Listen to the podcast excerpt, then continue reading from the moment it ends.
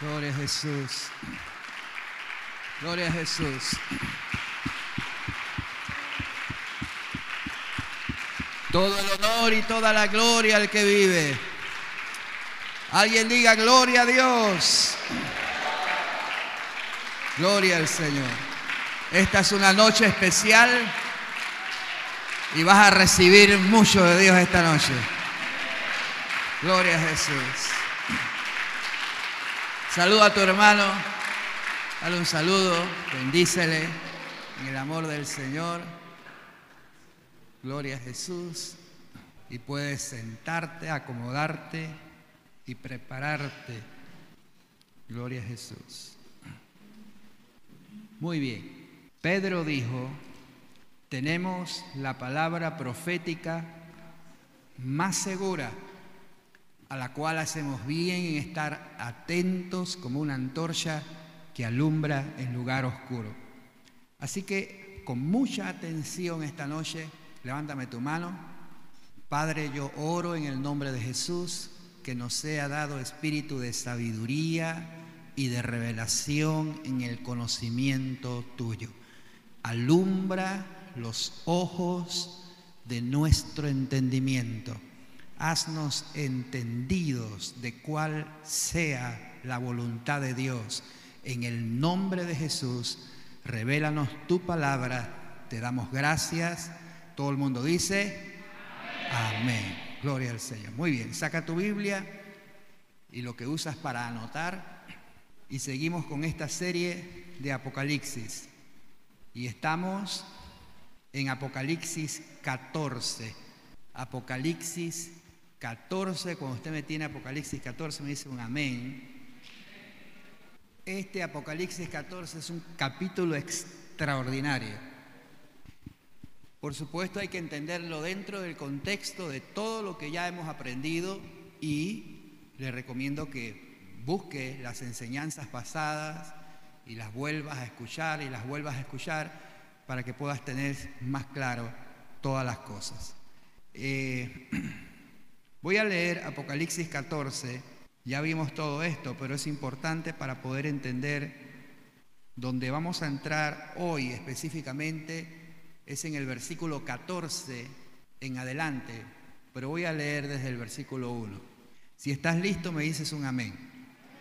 Después de esto, o después, miré y aquí el cordero que estaba en pie sobre el monte de Sión. Cuando dice miré, está viendo una visión Juan y él ve al cordero de pie sobre el monte de Sión y con él, con el cordero que es Jesús, eh, vio a 144 mil que tenían el nombre de él y de su padre escrito en la frente. Sabemos que fueron sellados y que estos 144 mil pertenecen al pueblo de Israel. No olvide eso, que son israelitas. Amén. Y oí una voz del cielo como el estruendo de muchas aguas y como el sonido de un gran trueno, y la voz que oí era como de arpistas que tocaban sus arpas y cantaban un cántico nuevo delante del trono y delante de los cuatro seres vivientes y de los ancianos, y nadie podía aprender el cántico de, sino aquellos 144 mil que fueron redimidos, rescatados de entre los de la tierra. Estos son los que no se contaminaron con mujeres, pues son vírgenes. Estos son los que siguen al Cordero por donde quiera que va. Esto es importante porque en la visión Juan ve los pies del Cordero sobre el monte de Sión y eso indica que saldrán de ahí, del monte de Sión, estos israelitas, y siguen al Cordero por donde quiera que va porque tienen la misión de recorrer el mundo. Por eso dice, siguen al Cordero por donde quiera que va, porque tienen la misión de recorrer el mundo, haciendo qué? Predicando el Evangelio del Reino. Ellos están comisionados para predicar el Evangelio en medio de la gran tribulación. Estos fueron redimidos de entre los hombres como primicias, son los primeros frutos para Dios y para el Cordero, y en sus bocas no fue hallada mentira, pues son sin mancha delante del trono de Dios. Recuerda que son primicias porque detrás de ellos viene un fruto innumerable de gente que se va a convertir por la predicación de ellos. Ya vimos eso en pasajes anteriores. Aquí, aquí inicia en el versículo 6 el anuncio de tres ángeles.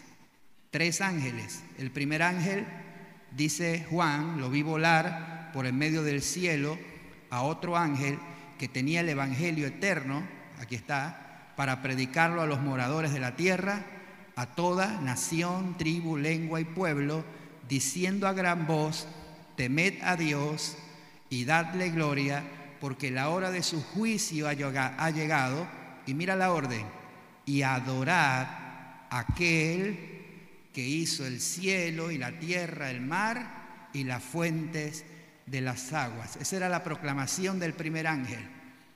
Tenía el Evangelio eterno y su proclamación era, teman a Dios y denle gloria y adoren a aquel que hizo el cielo y la tierra.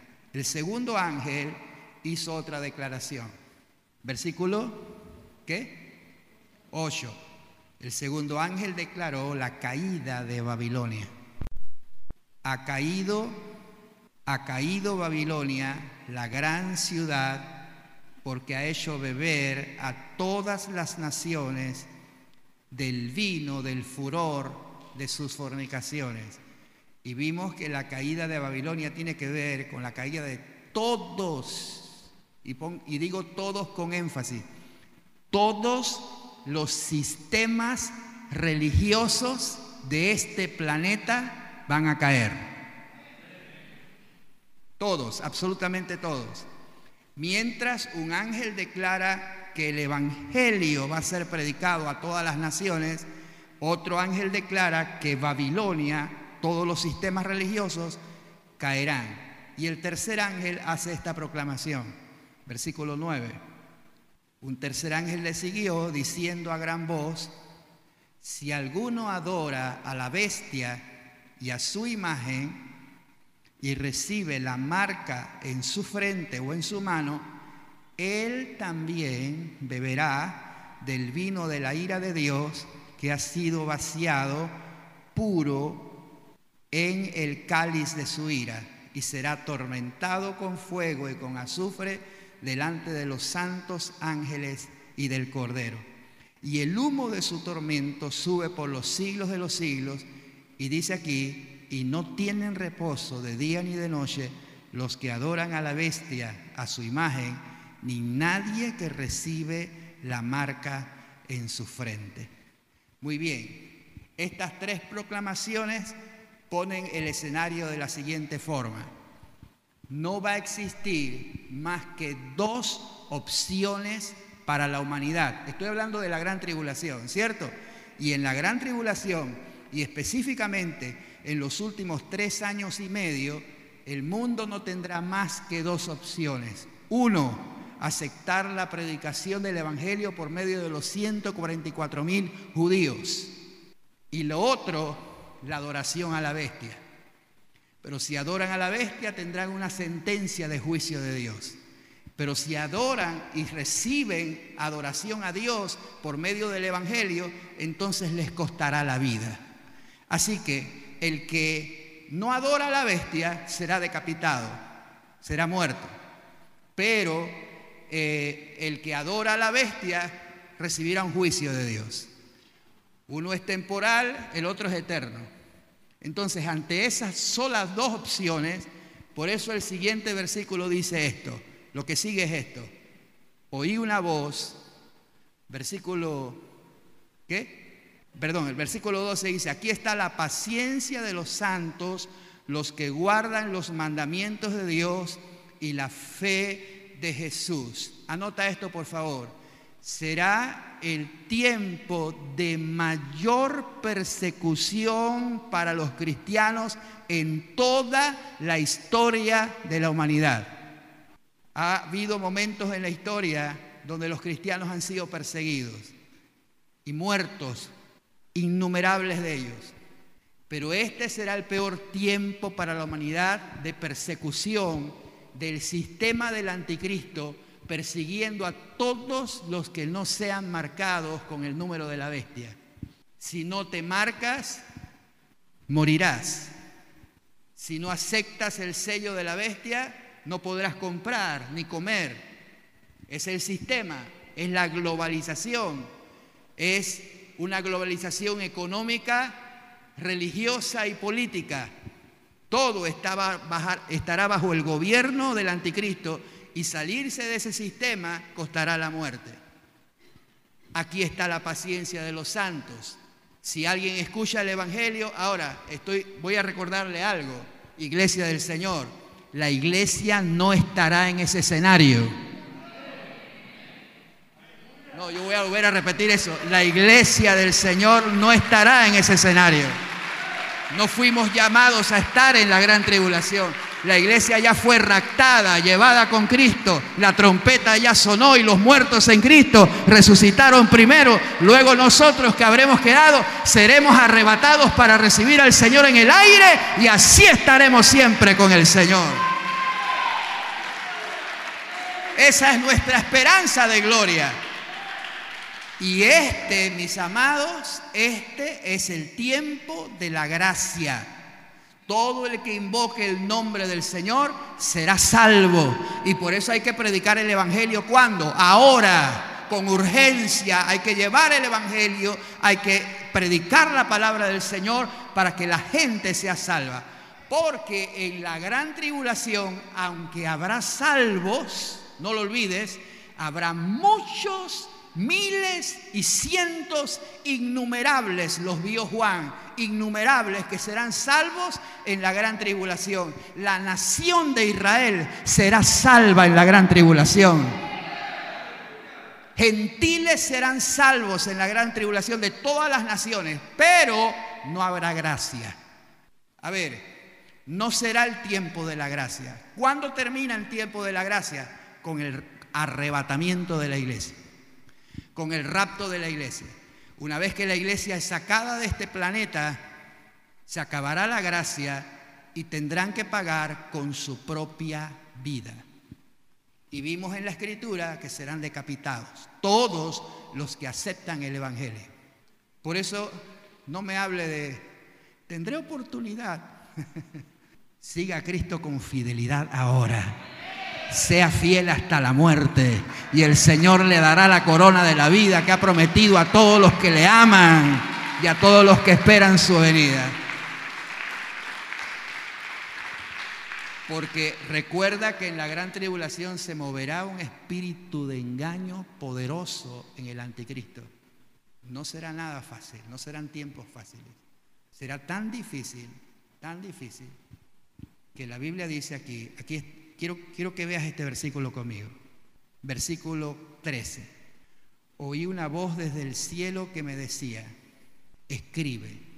Esto es muy importante y entender este versículo es clave para poder entender lo que sigue ahora.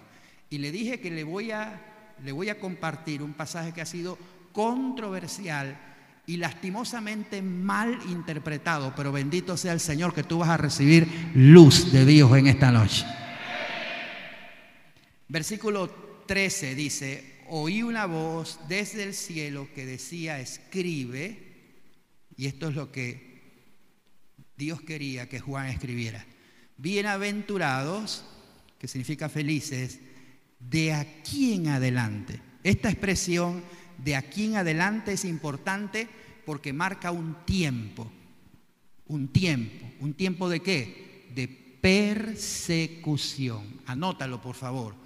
Este es un tiempo de persecución, estoy hablando de la gran tribulación, donde los cristianos, todos los que acepten el Evangelio, van a ser perseguidos a muerte y la bestia tendrá potestad para vencerlos.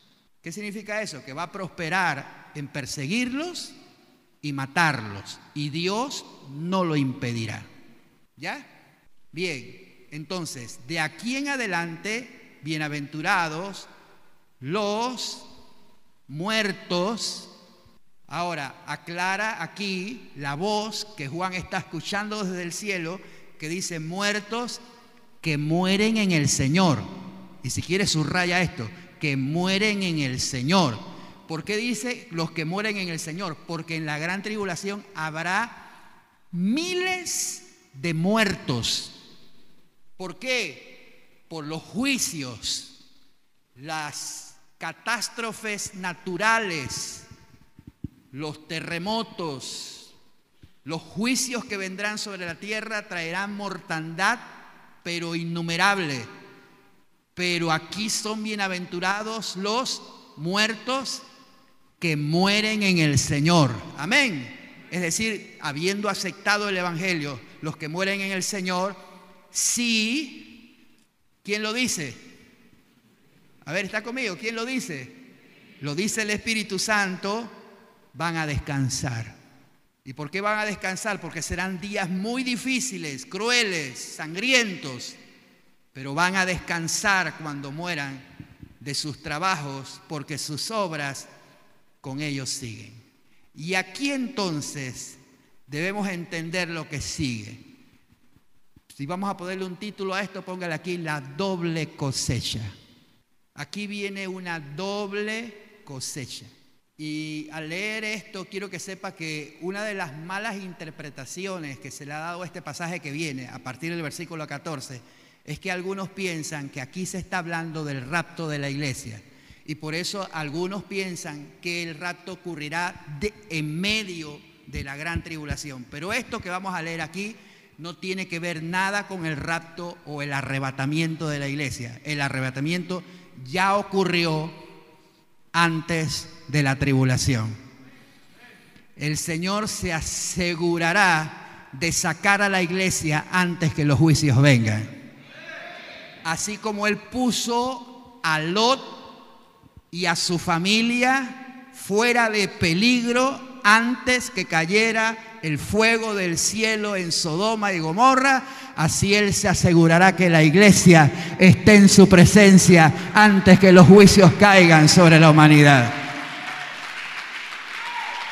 A su nombre.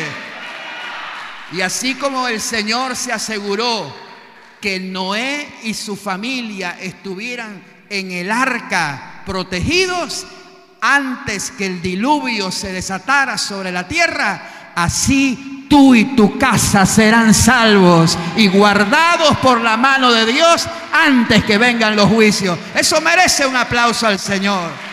Por cuanto has guardado la palabra de mi paciencia, yo también te guardaré de la hora de la prueba que ha de venir sobre el mundo entero para probar a los que moran sobre la tierra. Esta es nuestra gloriosa esperanza.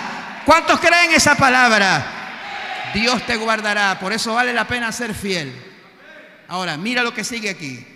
Ya han aparecido tres ángeles con tres declaraciones y aquí aparece entonces Miré, dice Juan, y aquí una nube blanca, y sobre la nube uno sentado semejante al Hijo del Hombre, que tenía en su cabeza una corona de oro y en la mano tenía una hoz aguda. Ojo, ¿qué ve Juan? Una nube blanca y sobre la nube a uno sentado semejante al Hijo del Hombre, y ahí la palabra Hijo del Hombre está con mayúscula, ese es nuestro Señor Jesucristo. Él está sentado sobre la nube y tenía sobre su cabeza una corona de oro y en la mano, esto es lo extraordinario, ¿qué había en la mano del Señor? Había una hoz. Una hoz es un instrumento agrícola que se usaba para qué? Para la cosecha, para cosechar el trigo. Para eso se usaba la hoz. Entonces, Juan vio eso e inmediatamente que ve al Señor sobre la nube con la hoz en la mano, dice que del templo sale otro ángel. ¿Y por qué la expresión otro ángel? Porque ya habían salido tres anteriores, y los acabamos de leer, y este sería un cuarto ángel. Salió otro ángel clamando con gran voz al que estaba sentado sobre la nube, o sea, Jesús, este ángel le dijo a Jesús, mete tu hoz y ciega, o sea, cosecha porque la hora, nota esto y anótalo, la hora de cegar, ¿qué? Ha llegado. Pues la mies de la tierra, ¿cómo está? Está madura. Cuando ya el fruto está maduro es porque está a punto de ser cosechado. Es el tiempo de la cosecha y por supuesto el Señor no va a perder la cosecha. ¿Ya? Y dice, y el que estaba sentado sobre la nube, ¿qué hizo? Metió la hoz en la tierra y la tierra fue cosechada. Y aquí está la primera cosecha. Muy bien. Quiero que entienda un detalle importante. Un ángel le da una orden al que está sentado sobre la nube. ¿Y quién es el que está sentado sobre la nube? Nuestro Señor Jesucristo. Pero es un ángel quien le da la orden. ¿Por qué? ¿Por qué? ¿Quién es superior? Nuestro Señor. Él es el creador. Los ángeles son criaturas. Pero ¿por qué el ángel le da la orden? Mira lo que dice el versículo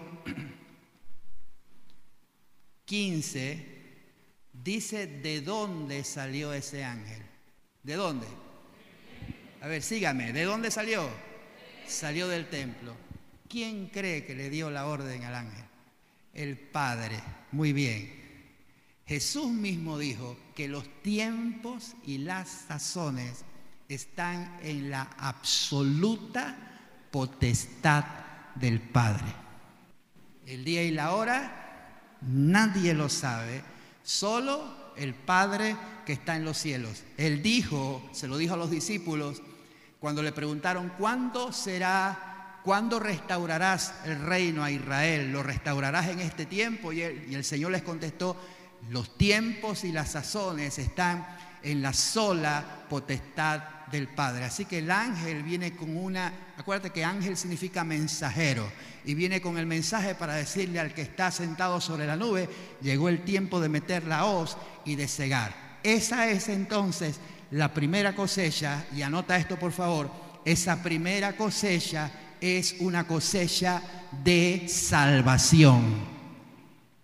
¿Dónde meterá el trigo? En el granero. Y el granero en la Biblia representa el cielo. Esta es una cosecha de salvación.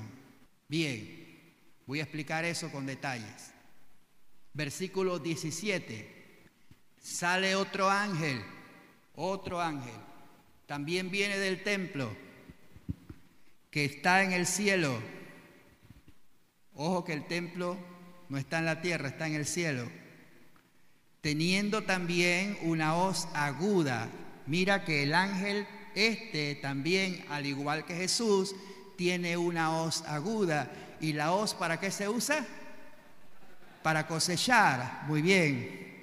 Y salió del altar otro ángel que tenía poder sobre el fuego y llamó a gran voz al que tenía la hoz aguda, diciendo, mete tu hoz aguda y vendimia los racimos de la tierra, ojo, porque sus uvas están como maduras. Y el ángel arrojó su hoz en la tierra. Quiero que veas la diferencia. La primera hoz, ¿quién la metió? El Señor Jesucristo. Pero la segunda hoz la metió un ángel, no el Señor. Y cuando mete la hoz, se hace esta declaración. Mete la hoz aguda y vendimia los racimos de la tierra porque sus uvas están maduras. Y el ángel arrojó su hoz en la tierra y vendimió la viña, ojo, de la tierra y echó las uvas en el gran lagar. ¿De qué cosa? De la ira de Dios. Y fue pisado el lagar fuera de la ciudad. Esta es una esa declaración fuera de la ciudad es una declaración que indica como algo inmundo. Dice, y del lagar salió sangre hasta los frenos de los caballos, y anota este número, por 1.600 estadios, lo que corresponde a 320 kilómetros. 320 kilómetros ensangrentados hasta los frenos de los caballos. Quiero que pienses eso. Un río de sangre hasta los frenos de los caballos por ¿cuánto? 320 kilómetros. Muy bien. La primera cosecha es una cosecha de salvación, pero la segunda cosecha de las uvas es una cosecha de juicio. Muy diferente. La primera la realiza el Señor Jesucristo y la segunda un ángel.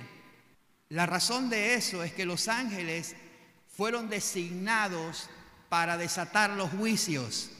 Lo puedes ver en las copas, las trompetas, todos fueron ángeles los que emitieron los juicios. Y aun cuando tú ves los juicios que fueron mandados en el tiempo de la liberación de Israel de Egipto, fueron los ángeles los que operaron para traer los juicios. Son instrumentos de Dios para ejecutar su voluntad.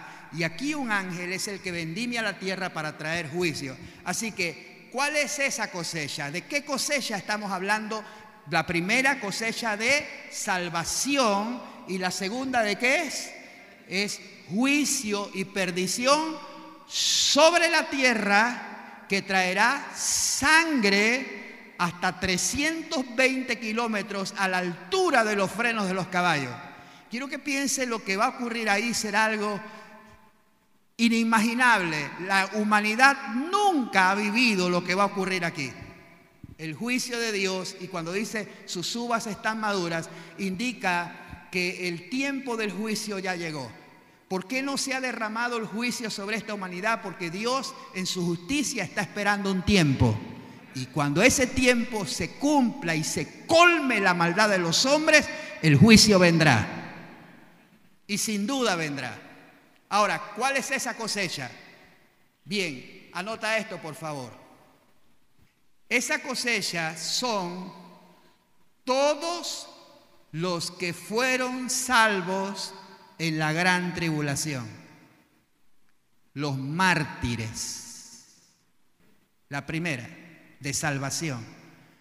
Todos los mártires, y, y escucha, mártires judíos y gentiles, todos los que murieron aceptando el Evangelio eterno, que fueron decapitados, van a ser cosechados, y por favor anota esto, habrá una resurrección para ellos. Ojo que esto es una cosa interesante. No es nuestra resurrección será una resurrección especial para ellos. A ver, esto es lo que va a ocurrir con el arrebatamiento de la iglesia. Dice la Biblia, escribió el apóstol, el apóstol Pablo, él dijo, el Señor mismo, con voz de mando, con voz de arcángel y con trompeta de Dios, descenderá del cielo. Los muertos en Cristo resucitarán primero y luego nosotros seremos arrebatados para recibir al Señor en el aire y así estaremos siempre con el Señor.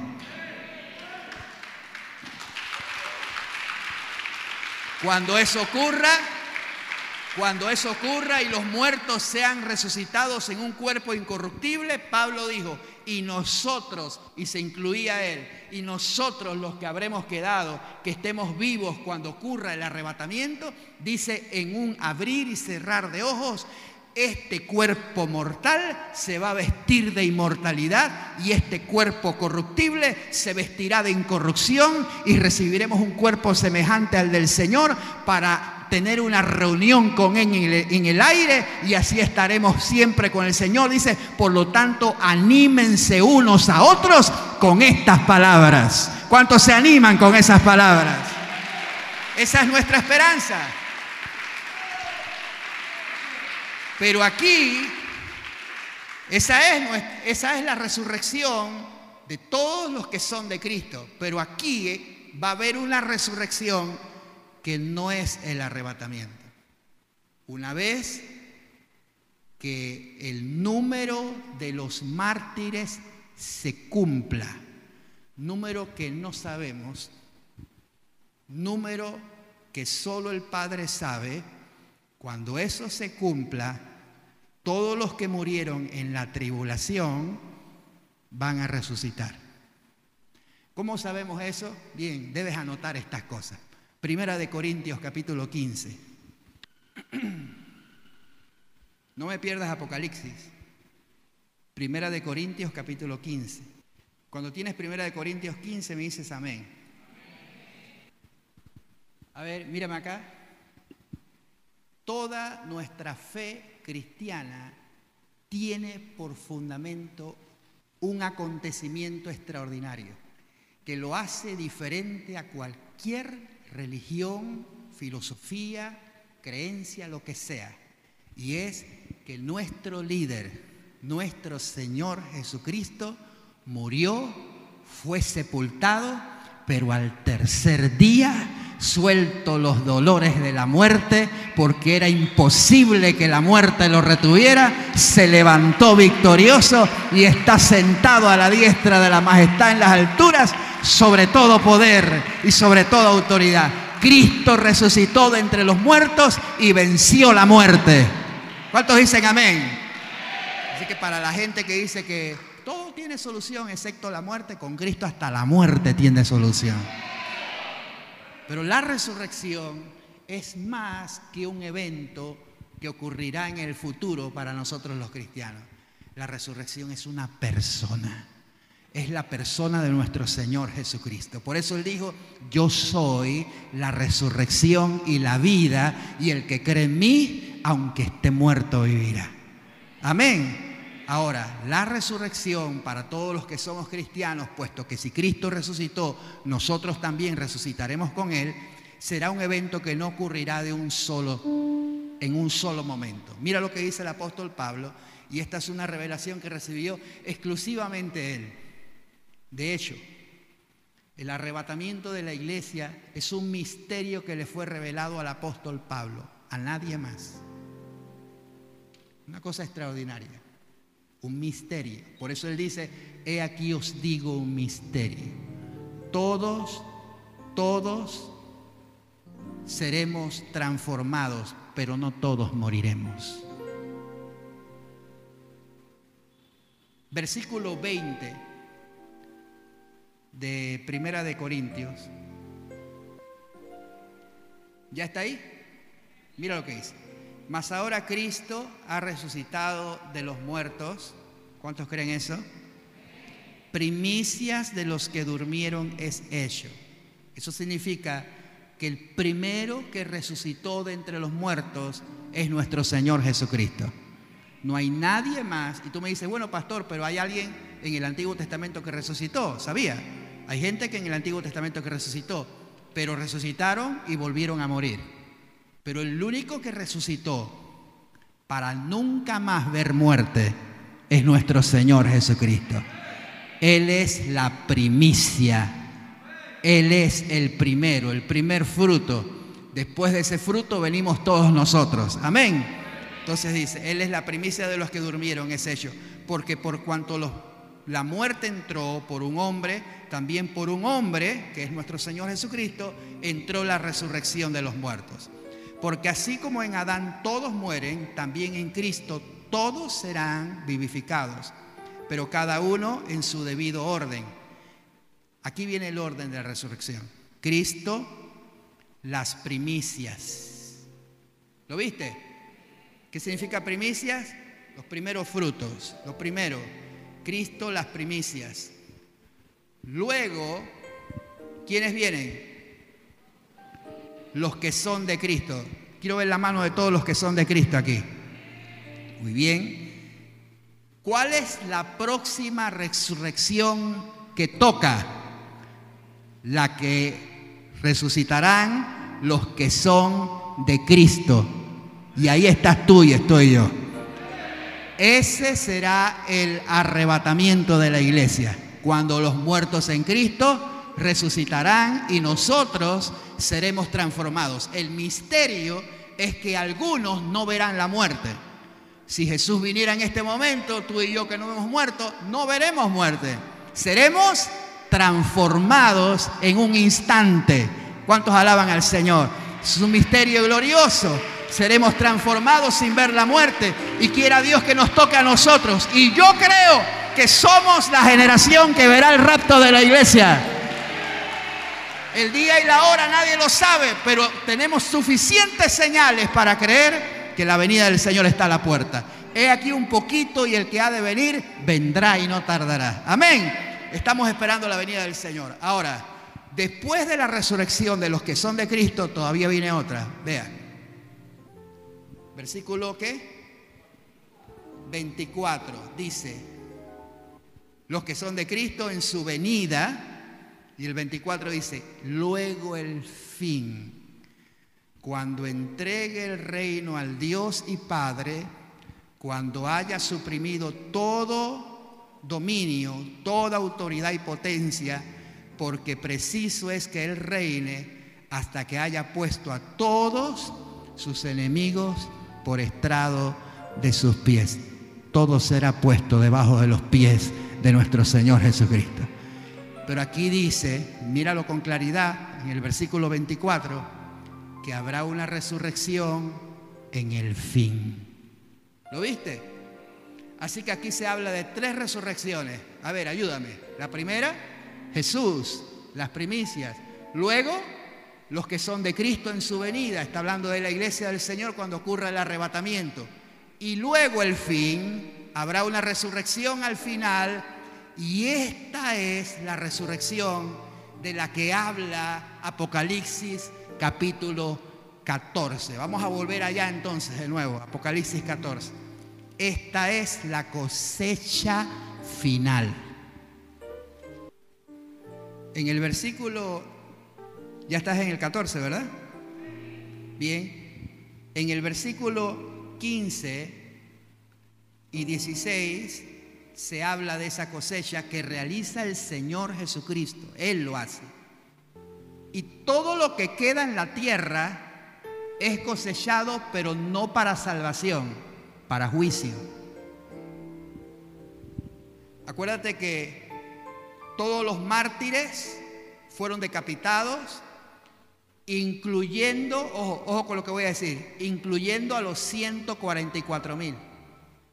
Ellos tienen la misión de predicar, pero una vez que prediquen, fueron sellados para ser guardados, pero su fin es que serán mártires también, morirán, igual que todos los que reciban el Evangelio. Una vez que mueran, ellos van a resucitar. ¿Por qué razón? porque cuando el Señor regrese, y en este punto el Señor está a punto de realizar su segunda venida, regresará con la iglesia y con ellos también.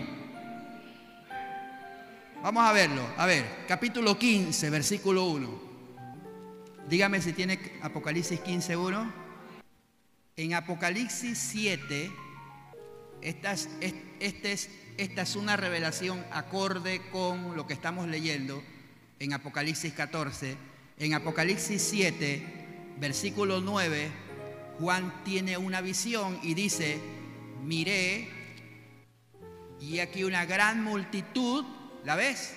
Estoy en el versículo 9, una gran multitud que nadie podía contar, gente innumerable, de todas las naciones, de todas las tribus, pueblos y lenguas que estaban delante del trono y en la presencia del Cordero, vestidos con ropas blancas y palmas en las manos, y clamaban a gran voz diciendo, la salvación pertenece a nuestro Dios, al que está sentado en el trono y el Cordero, y, todos los ángeles que estaban de pie alrededor del trono y de los ancianos y de los cuatro seres vivientes se postraron sobre sus rostros delante del trono y adoraron a Dios diciendo, amén. La bendición y la gloria y la sabiduría y la acción de gracia y la honra y el poder y la fortaleza sean a nuestro Dios por los siglos de los siglos.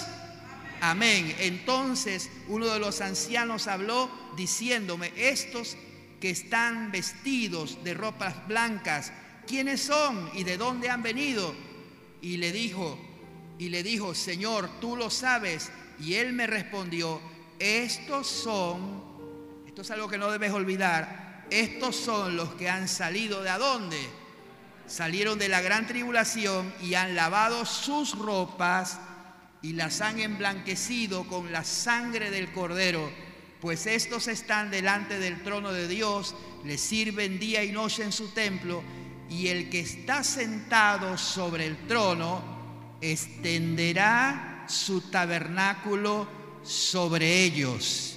Esta palabra extender significa que agrandará como una casa para que quepan los que vienen, porque ahí ya hay moradores. Y esos moradores del tabernáculo es la iglesia del Señor, tú y yo que ya estaremos en el cielo antes de la gran tribulación.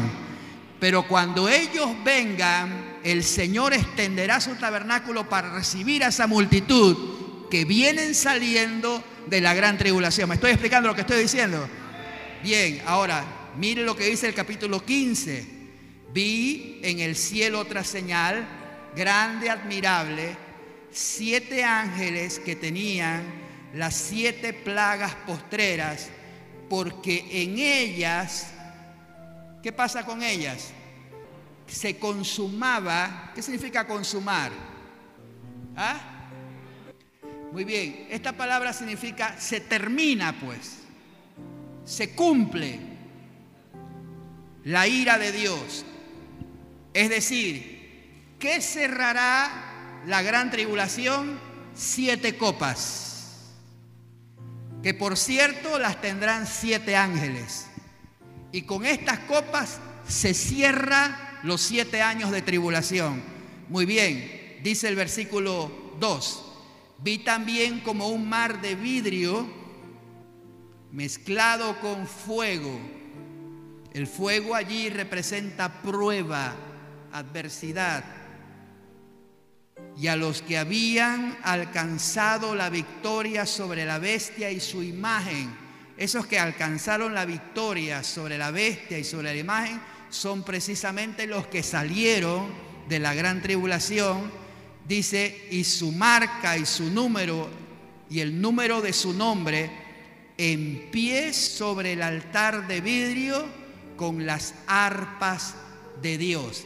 Esa multitud que ve Juan ahí, en ese mar de vidrio, de pie ante el trono, son la cosecha del capítulo 14. A ver, voy a repetirlo. Esa multitud que ve Juan en el mar de vidrio con fuego, son los que salieron de la gran tribulación y vencieron a la bestia, a su número, y están con arpas en sus manos. Esa es la primera cosecha. ¿Y dónde están?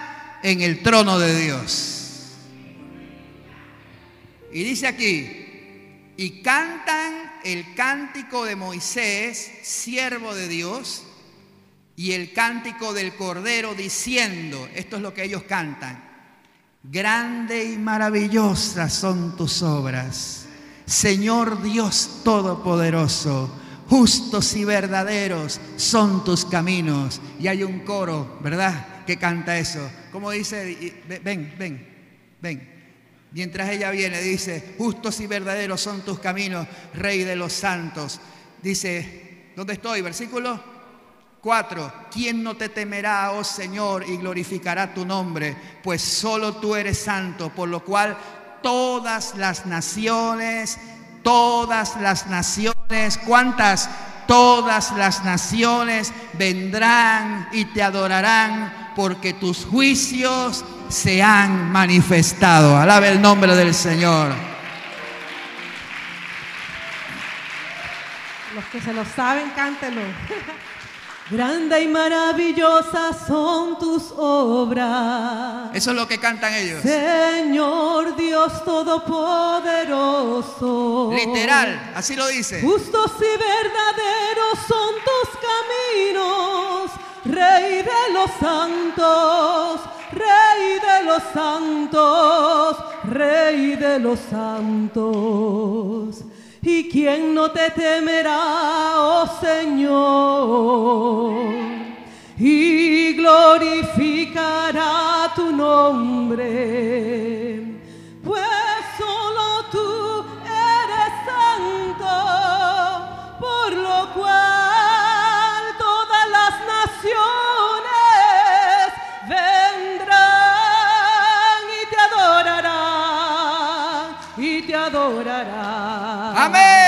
Aleluya, amén. Aleluya, amén.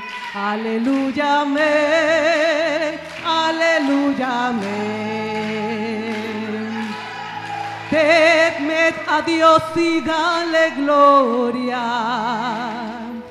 porque sus juicios han llegado. Y adorad a aquel que hizo cielo y la tierra y el mar y las fuentes de las aguas. Aleluya, amén. Aleluya, amén. Aleluya, amén. Aleluya, aleluya, amén. Ah. Bien, dale aplauso al Señor.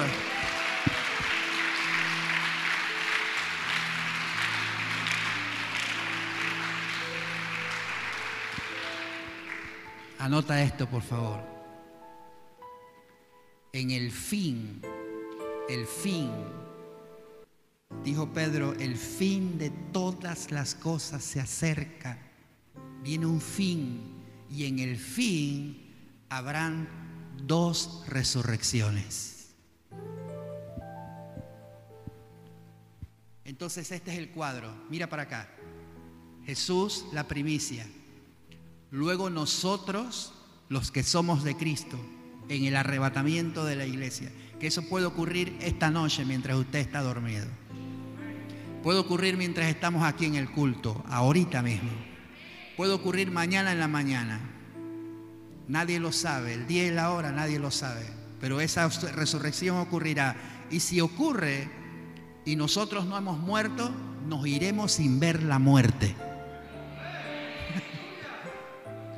y, hay referencia de eso en la Biblia, sí. Enoch, séptimo de Adán, la Biblia dice, Dios se lo llevó y no vio la muerte.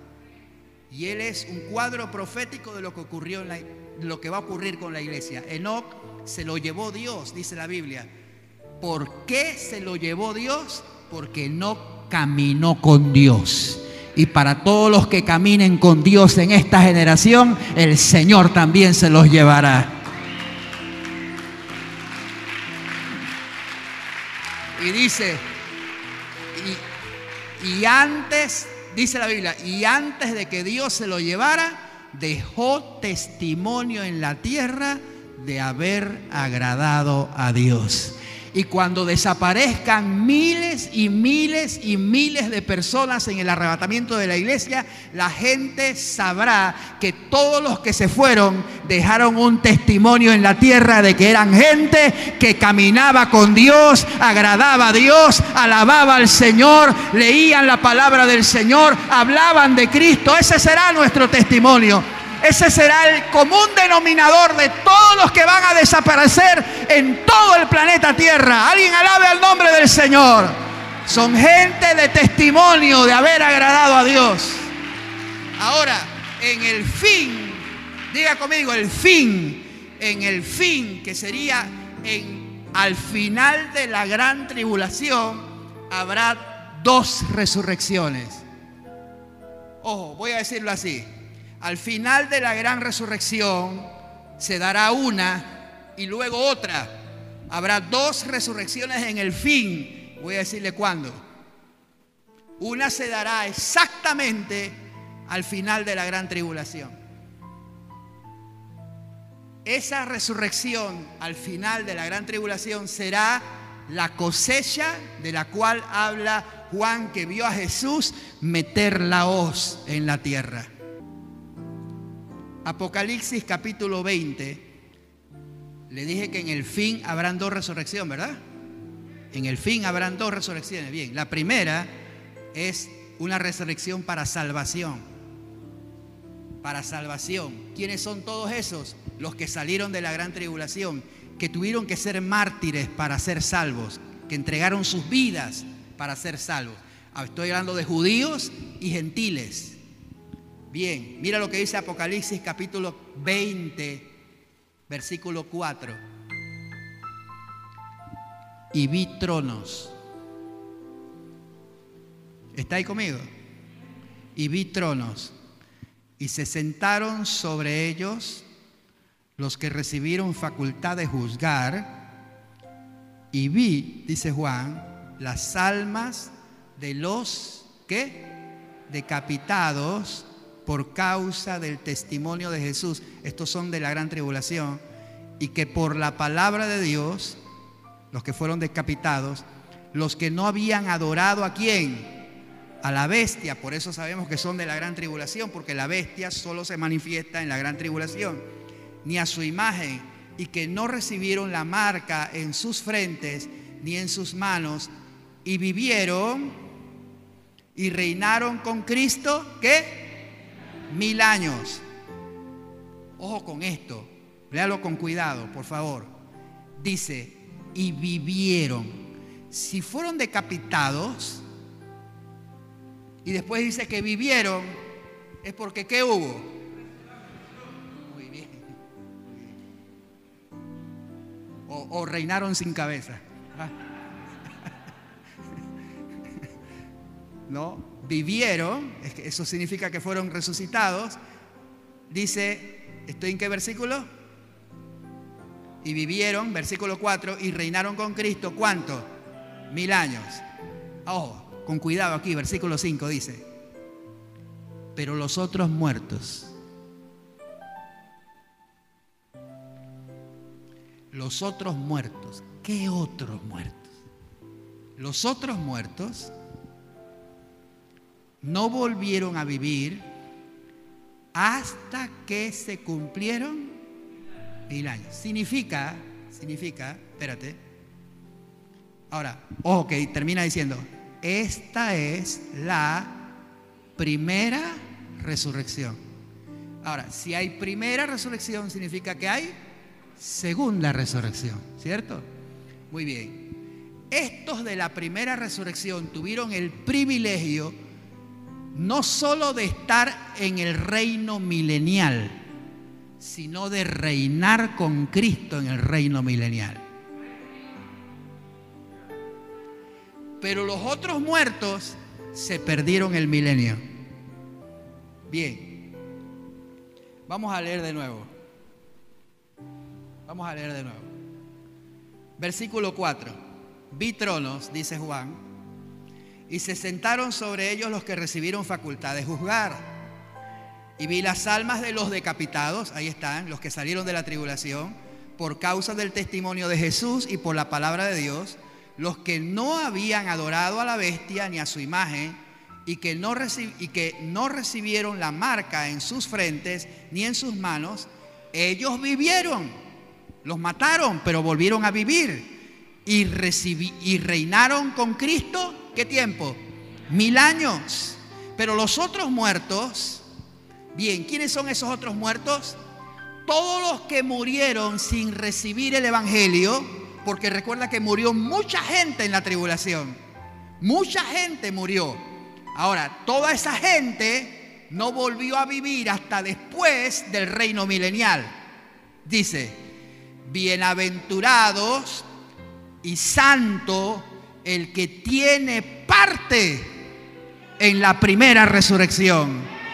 Porque el que tiene parte en la primera resurrección la segunda muerte no tiene potestad sobre estos, sino que serán sacerdotes de Dios y de Cristo y reinarán con Él mil años.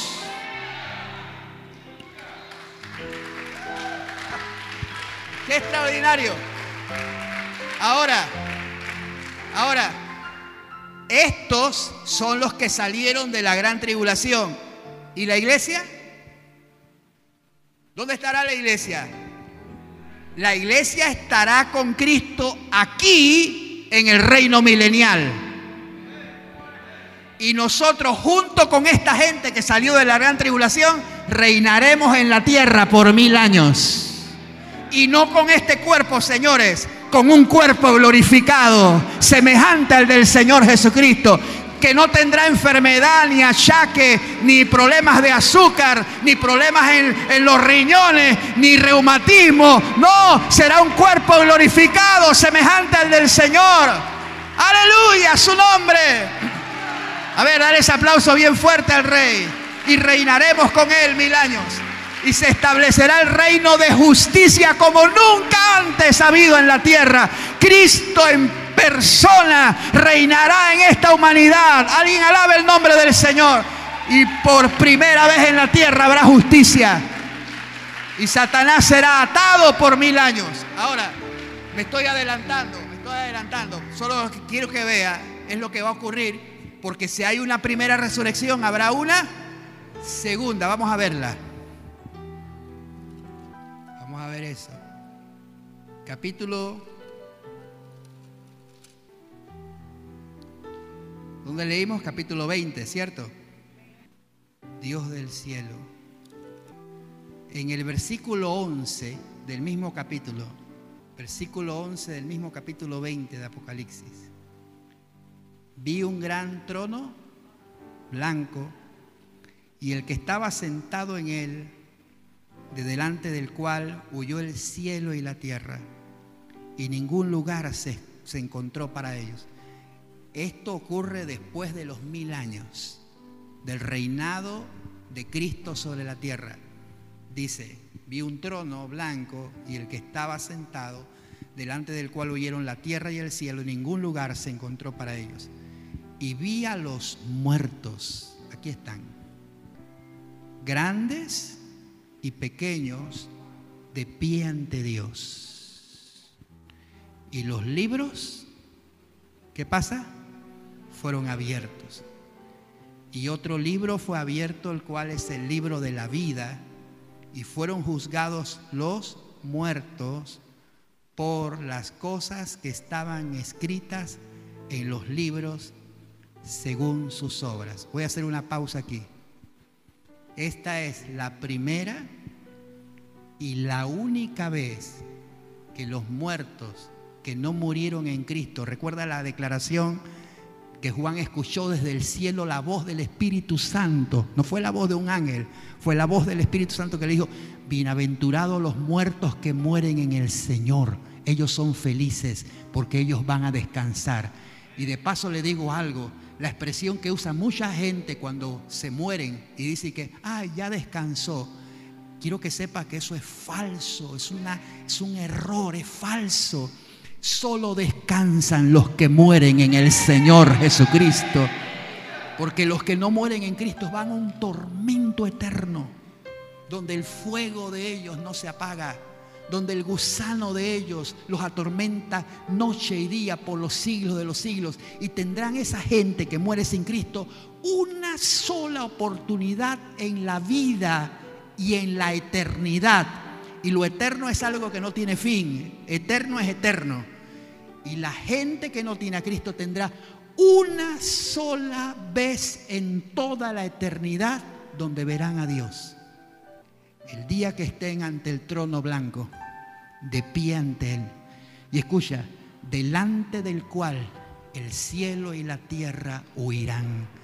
Y huirán porque ¿quién soporta la majestad del Dios que hizo el cielo y la tierra?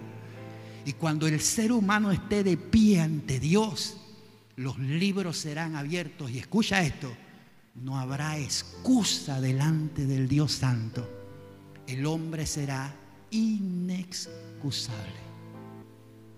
¿quién podrá argumentar delante de Dios? Porque los hombres argumentamos delante de los hombres.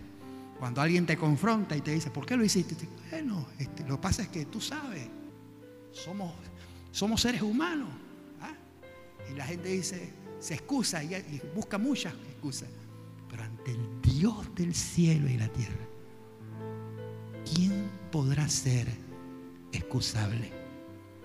¿Te imaginas al piojo del ser humano paradito ahí ante el Dios que hizo el cielo y la tierra y ante el trono blanco? y los libros fueron abiertos.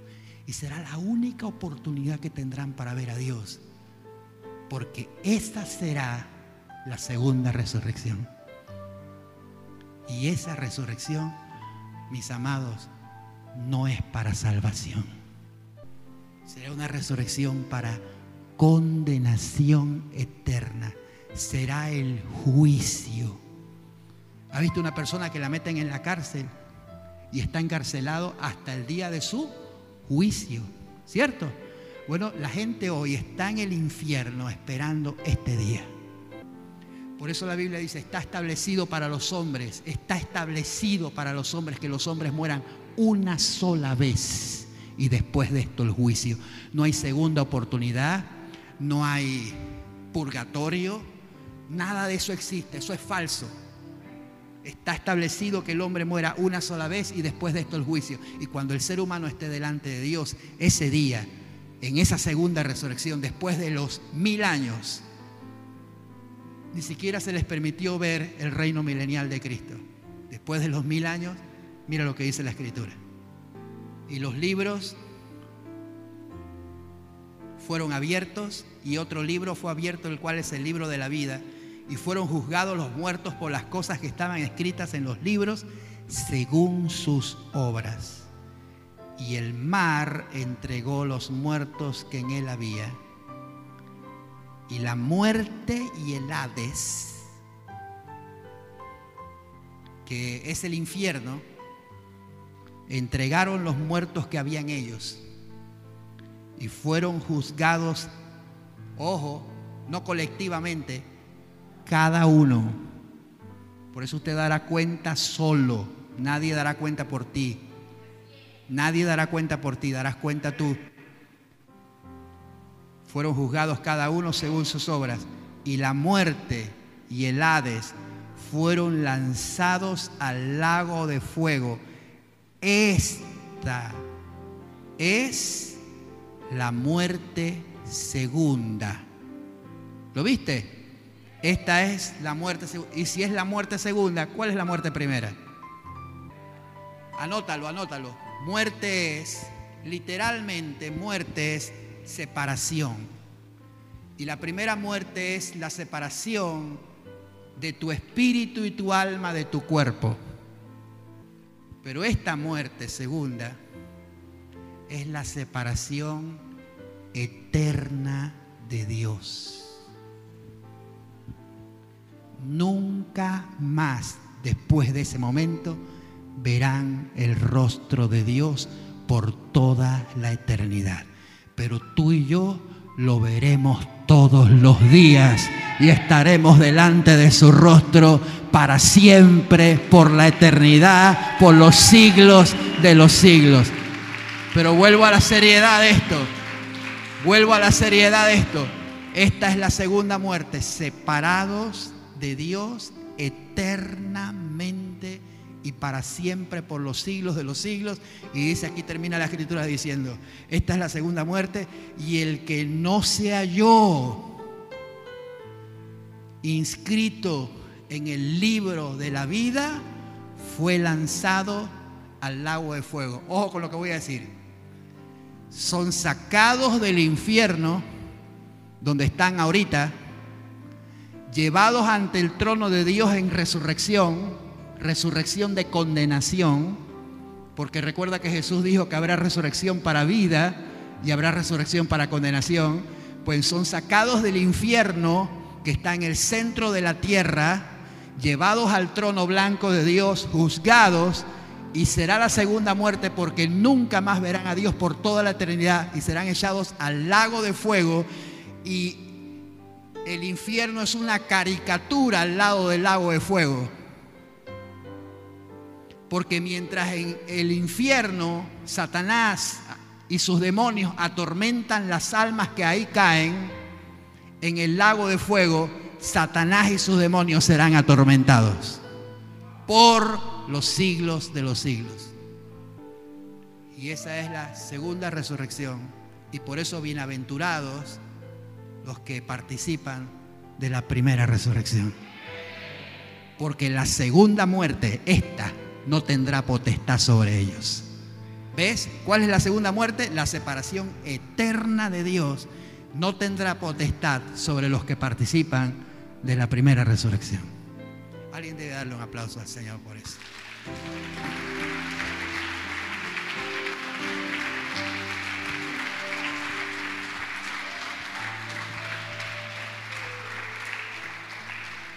Agárrate de la silla, por favor. Agárrate de la silla bien. Porque lo que viene, Apocalipsis capítulo 15. Apocalipsis capítulo 15. Dígame a ver si lo tiene. Mira, mira, mire mis amados, que este cántico que cantan los 144 mil junto con todos los que fueron salvos en la gran tribulación, este canto dice esto. ¿Quién no te temerá, oh Señor? Y glorificará tu nombre. Mi oración es que sobre nosotros al estudiar estas cosas caiga un temor de Dios. Usted no está jugando a la religión. Y usted está metido en una iglesita para congregarse un par de días en la semana. Es tu alma eterna la que está en juego. Es la salvación de las almas lo que está en juego. Es la eternidad de las personas. Usted no puede vivir como le da la gana y tratando de engañar a alguien. Porque un día usted estará de pie ante Dios y rendirá cuentas por su vida porque no es tuya. Y esto debe causar en nosotros un temor reverente para temer a Dios y darle gloria.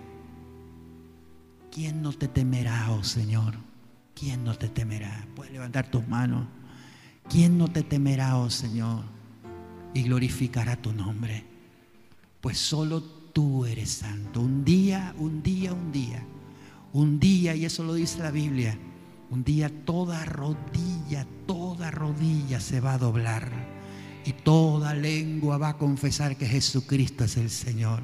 En el cielo, en la tierra y debajo de la tierra no habrá una criatura, no habrá un ser creado que no doble su rodilla. Algunos lo harán con todo el corazón, algunos lo harán con amor, algunos lo harán entregando todo su ser al Señor que merece toda la gloria, pero otros lo harán obligados. El diablo y sus demonios serán puestos de rodillas. Los principados y las potestades serán puestas de rodillas. Y toda lengua va a terminar confesando que Jesucristo es el Señor para gloria de Dios Padre. Que en ningún otro hay salvación. Porque no hay otro nombre bajo el cielo dado a los hombres en quien podamos ser salvos.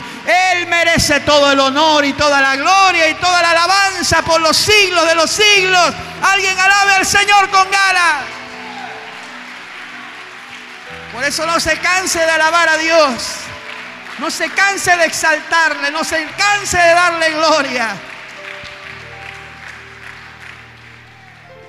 Dice Juan en el versículo 5 de capítulo 15.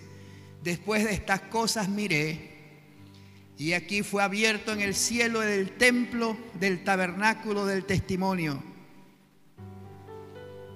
Fue abierto en el cielo el templo del tabernáculo del testimonio. Y del templo que fue abierto salieron, ¿qué salieron? Siete ángeles que tenían las plagas, las siete plagas, vestidos de lino fino y resplandeciente y ceñidos alrededor del pecho con un cinto de oro. Y uno de los cuatro seres vivientes dio a los siete ángeles siete copas de oro, llenas de qué cosa? De la ira de Dios, que vive por los siglos de los siglos. Y el templo se llenó de humo por la gloria de Dios y su poder.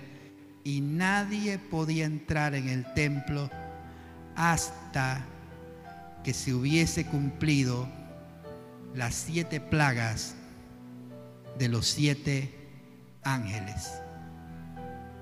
Sigue conmigo, por favor. Oí una gran voz que decía desde el templo a los siete ángeles, id y derramad sobre la tierra las siete plagas, perdón, las siete copas de la ira de Dios. Voy a decirte esto. A partir de este momento comienzan siete copas.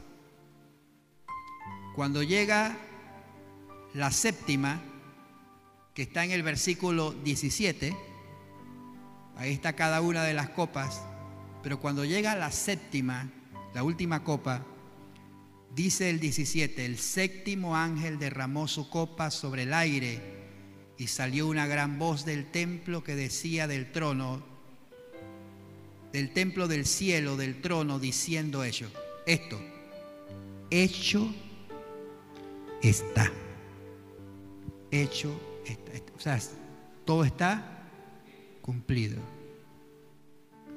Esta es la misma expresión que usó Jesús cuando murió, él dijo, consumado es. Pero cuando él dijo eso en la cruz, se refería a la consumación de la redención de la humanidad. El precio fue pagado para que todos los hombres sean salvos. De tal manera amó Dios al mundo que dio a su único Hijo para que todo aquel que en Él cree no se pierda, sino que tenga la vida eterna. Y por eso Él dijo, consumado es. El precio fue pagado. Y no importa quién, dónde esté alguien, cuán perdido esté, el precio de su salvación ya fue pagado. Y si recibe a Cristo, recibirá salvación porque el precio de la salvación ya fue pagado en la cruz del Calvario. Por gracia somos salvos, es un regalo de Dios, pero ese regalo ya está pago. Lo pagó Jesús en la cruz del Calvario. Pero, pero si la gente no acepta ese regalo de salvación y ese primer hecho está, vivirán este segundo hecho está. Porque la ira de Dios se va a consumar. Ahora escuche lo que le voy a decir. Si le parecieron terribles las siete trompetas, las plagas, los hay, recuerda los hay. Estas siete copas son la consumación de la ira de Dios. Son el cáliz puro de la ira del Cordero.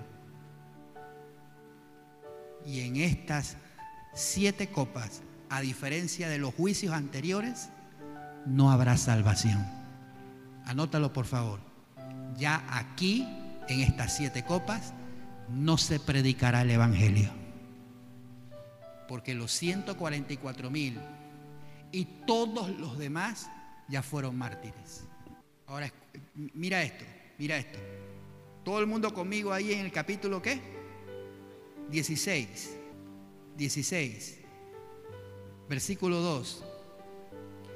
Fue el primero y derramó su copa sobre la tierra y vino una úlcera maligna, pestilente, sobre los hombres que tenían la marca de la bestia y que adoraban su imagen. Nota que esto va dirigido exactamente a quienes, a los que tienen la marca de la bestia sobre sus frentes y en su mano una úlcera maligna. Esta era la primera copa.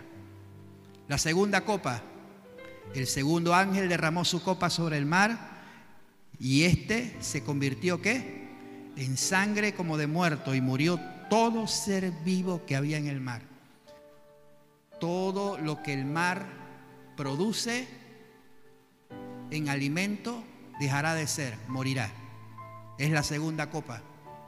Tercera copa, el tercer ángel derramó su copa sobre los ríos y sobre las fuentes de las aguas y se convirtieron en sangre. Y oí al ángel Y oí al ángel de las aguas que decía, justo eres tú, oh Señor, el que eres, el que eras, el santo, porque has juzgado estas cosas. Por cuanto derramaron la sangre de los santos y de los profetas, también tú les has dado a beber sangre, escucha esto, porque lo merecen. También oía otro ángel desde el altar que decía, ciertamente Señor Dios Todopoderoso, tus juicios son verdaderos y justos. Y me gustaría que subrayaras esas palabras. Tus juicios son verdaderos y justos. Jamás se le ocurra pensar que Dios es injusto. Cuando esto venga sobre la tierra, será con justicia. Y vas a ver por qué. Versículo 8. El cuarto ángel derramó su copa sobre el sol, el cual fue dado quemar los hombres con fuego.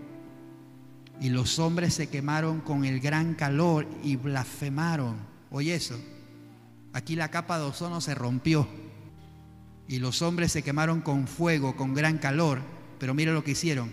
Blasfemaron el nombre de Dios que tiene poder sobre estas plagas y no se arrepintieron para darle gloria. ¿Cómo tú puedes imaginar una cosa como esa? Mira la dureza del ser humano.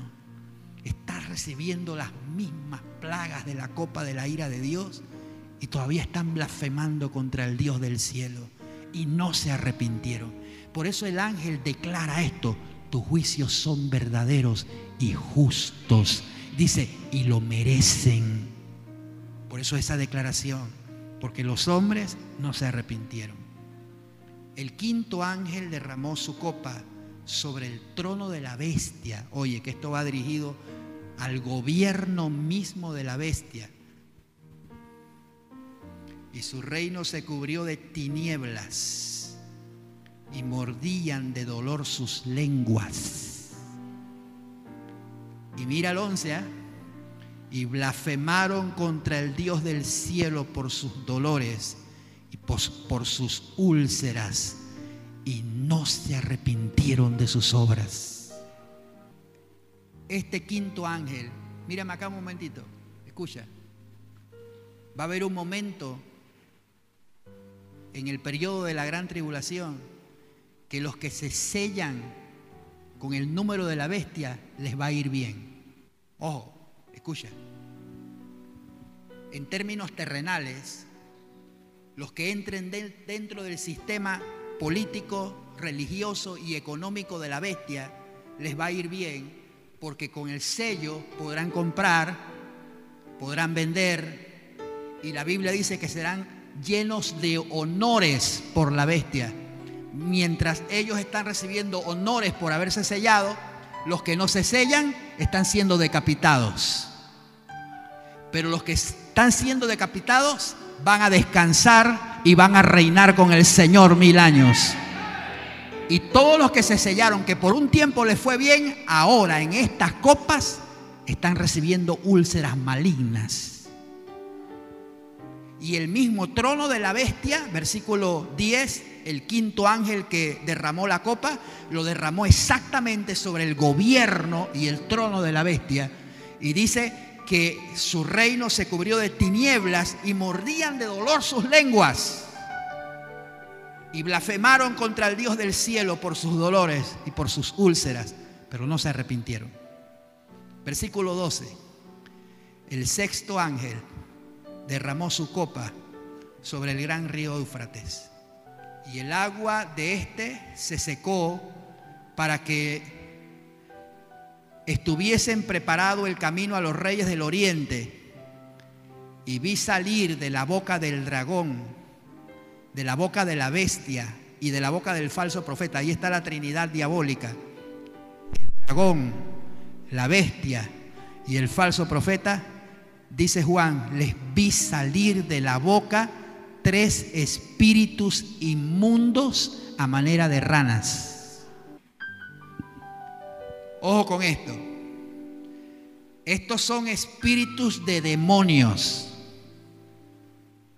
que hacen señales, milagros, y van a los reyes de la tierra en todo el mundo para reunirlos a la batalla de aquel gran día del Dios Todopoderoso. He aquí, aquí hay una palabra del Señor que debe subrayar. He aquí yo vengo como ladrón. Eso significa sin avisar. Bienaventurado el que vela y guarda sus ropas para que no ande desnudo y vean su vergüenza. Viene el día que todo lo falso será descubierto. Viene el día en que todo lo oculto será sacado a la luz. Viene el día en que se revelarán los secretos de los hombres y aún las intenciones de los corazones serán descubiertas y ese día está muy cerca.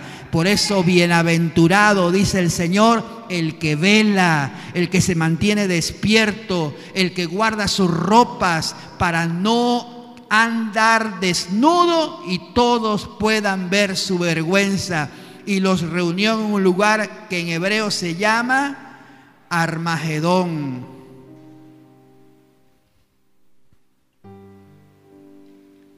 Sobre el Armagedón y esa batalla final, porque será una batalla final sobre el Armagedón Usted lo sabrá el próximo miércoles a esta misma hora y por este mismo canal. ¿Qué le parece? Voy a terminar el versículo 17. Ponte de pie, por favor. Toma la Biblia y voy a terminar con el versículo 17. Ahí, 16, 17. Agarra la Biblia, ábrela ahí. Vamos a terminar con esto. 16, 17. ¿Lo tienes? Me dices amén y el séptimo ángel, que es el último ángel con la última copa, aquí se cierran los juicios de Dios. Dice, el séptimo ángel derramó su copa por el aire y salió una gran voz del templo, del cielo, del trono, diciendo, hecho está. Entonces hubo, escucha esto, entonces hubo relámpagos, voces y truenos y un gran temblor de tierra, un terremoto tan grande, el cual no lo hubo jamás desde que los hombres han estado sobre la tierra. Voy a repetir eso viene un terremoto tan grande que los hombres jamás han experimentado un terremoto como este. Quiero que notes que este séptimo ángel, este séptimo ángel, derramó su copa en un lugar. Léelo conmigo. ¿Dónde? En el aire. ¿Por qué? ¿Por qué en el aire? Hace, hace un par de años atrás, en un programa de la National Geographic, un programa científico, no religioso, científico, los científicos hablaban de que ellos saben que en el centro de la Tierra, la Tierra tiene un calor indescriptible. Y por supuesto los volcanes son la forma en que la Tierra libera ese calor interno. Las erupciones volcánicas producen movimientos de la tierra. Y ellos dijeron, sabemos que habrá un momento en la historia, mira sus palabras, sabemos que habrá un momento en la historia. Y los científicos lo único que hacen es eh, comprobar que lo que la Sagrada Escritura dice es la verdad. Ellos saben, dice, que viene, un, viene una erupción volcánica simultánea, escucha, simultánea. Simultánea significa una erupción en el mismo momento todos los volcanes. eso provocaría un terremoto mundial sin precedentes. Y si hubiese un terremoto mundial de esa magnitud, el aire, la atmósfera, sería cubierta mundialmente de ceniza y eso sería un caos a nivel mundial. El séptimo ángel, que tiene la última copa, provoca un terremoto sin precedentes. No sé qué magnitud sería eso. Creo que los terremotos más grandes son escala 9, ¿cierto? Bueno, no sé qué magnitud será eso, pero estamos hablando de un terremoto que la humanidad nunca jamás ha experimentado. Y con esto se está cerrando los juicios de Dios. Y dice aquí, dice, y la gran ciudad fue dividida en tres partes. ¿En cuántas partes? Tres partes. La gran ciudad fue dividida en tres partes. Y las ciudades de las naciones, ¿qué pasa? Cayeron. Ah, piensa en cualquier ciudad, las más grandes, las más importantes, las más gloriosas.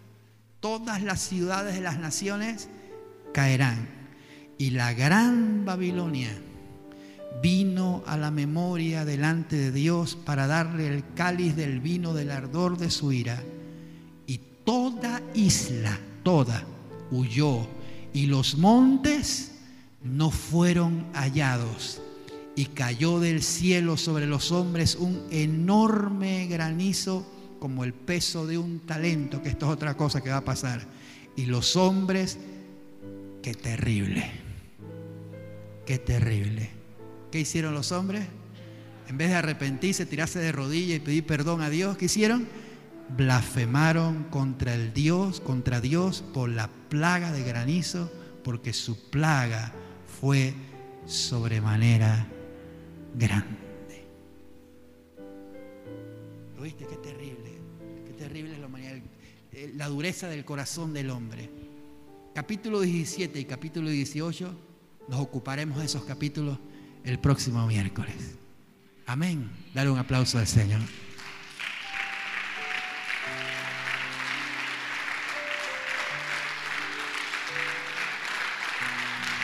A ver, fuerte ese aplauso.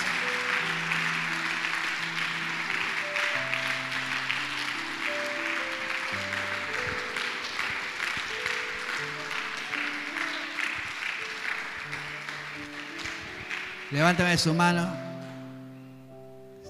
Inclíneme su rostro, por favor. Cierra sus ojos.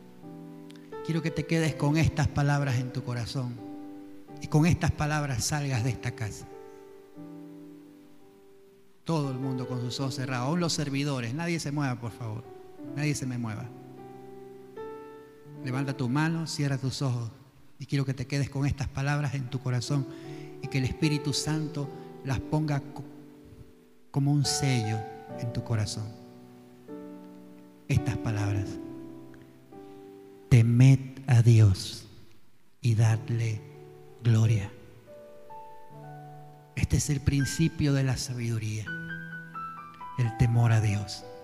Y el temor a Dios es manantial de vida para apartarnos de los lazos de la muerte. Oro a Dios que el temor santo se apodere de tu corazón para que con ese temor te apartes de los lazos de la muerte, para que vivas agradándole todos los días de tu vida, para que participes de la resurrección de los santos, para que seas llevado al cielo, porque el Señor tomará el trigo y lo meterá en el granero, pero agarrará, agarrará la paja la cizaña y la tirará en el horno de fuego que no se apaga. Oro al Señor en el nombre de Jesús, que su temor reverente sea sobre tu mente y sobre tu corazón, que la sabiduría del temor de Dios sea sobre tu vida. Te bendigo en el nombre de Jesús, Que la gracia del Señor Jesucristo, el amor del Padre y la comunión del Espíritu Santo sea sobre tu vida y que esta noche tengas paz y en paz te acuestes, porque solo el Señor nos hace vivir confiados. En el nombre de Jesús, el mejor aplauso que le puedas dar al Señor.